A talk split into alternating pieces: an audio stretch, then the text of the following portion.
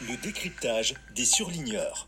Bonjour à tous, je suis Tania Rachaud et je fais partie du collectif Les Surligneurs, composé d'enseignants-chercheurs qui mettent leurs connaissances juridiques au service du fact-checking.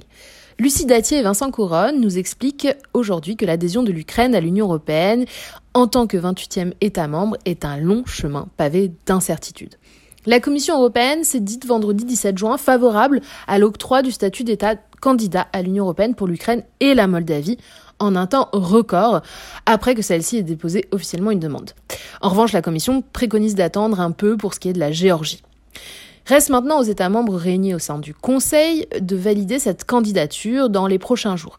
La présidente de la Commission européenne, Ursula von der Leyen, semble donc tenir la promesse qu'elle a faite au président ukrainien il y a peu, aller vite pour acter la candidature de son pays. Mais pas l'adhésion. Une nouvelle étape qui s'apparente à un parcours d'obstacles rendant une intégration rapide à l'Union très peu probable. L'adhésion à l'Union n'est possible que sous réserve du respect d'une série de critères appelés les critères de Copenhague.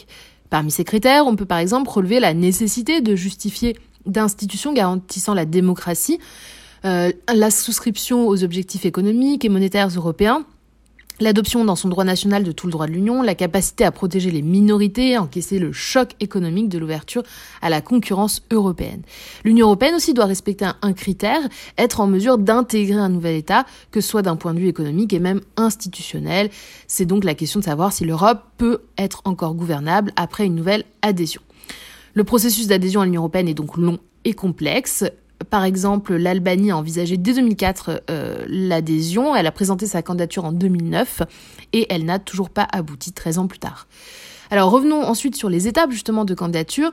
L'État de demandeur doit d'abord présenter sa candidature afin de se voir attribuer ce statut d'État candidat officiel. Aujourd'hui, il y a cinq États qui ont ce statut, la Turquie, la Macédoine du Nord, l'Albanie, le Monténégro et la Serbie.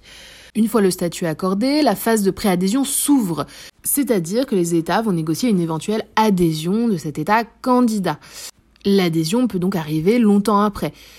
L'exemple avec la Turquie, qui est donc loin d'adhérer à l'Union européenne et qui a déposé sa candidature en 1987 et est officiellement candidate depuis 1999.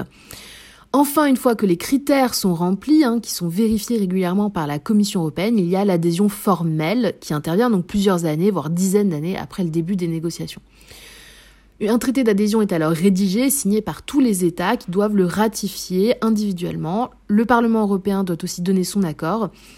Et l'adhésion ne peut avoir lieu sans l'unanimité de chaque État.